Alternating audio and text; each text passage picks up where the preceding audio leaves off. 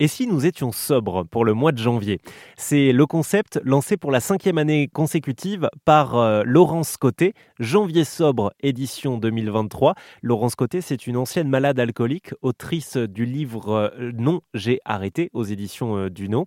Contrairement à, ce que vous connaissez peut-être, le Dry January, l'objectif n'est pas de ne rien consommer pendant un mois, mais d'avoir une consommation raisonnée pour s'interroger hein, sur cette consommation-là et mesurer les impacts sur sa santé. C'est l'occasion aussi, euh, nous dit-elle, de s'adresser aux personnes qui euh, sont tombées dans la maladie euh, alcoolique et de leur dire vous n'êtes pas seul. Si vous avez décidé d'être abstinent, notamment en ce mois de janvier, eh bien les réactions qui en suivront seront positives. C'est ce qu'elle nous explique pour RZN Radio. C'est en train de changer, figurez-vous. Moi, je suis assez étonnée quand je conseille aux, aux personnes qui se soignent contre cette maladie. Je leur conseille toujours la transparence.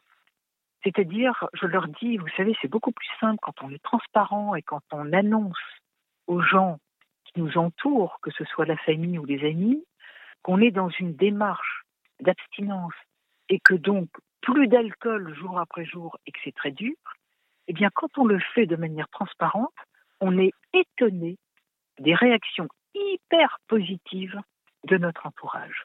Parce que, vous savez, l'entourage, il n'est pas dupe.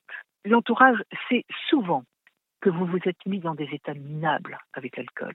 Et donc, à partir du moment où l'entourage, c'est-à-dire l'entourage qui vous aime, qui vont vous aider à vous en sortir, eh bien, cet entourage, euh, lorsqu'il comprend que la décision et que le déclic est pris par la personne qui souffre d'alcoolique, cet entourage est souvent aidant et hyper positif et vous encourage jour après jour à rester abstinent.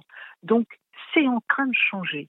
Voyez Et on a tout intérêt à annoncer notre décision de ne plus boire d'alcool. Et si vous souhaitez en savoir plus sur l'ouvrage de Laurence Côté ou sur Janvier Sobre, eh bien rendez-vous sur sa plateforme janviersobre.fr. Des milliers de personnes sont déjà inscrites pour participer au challenge.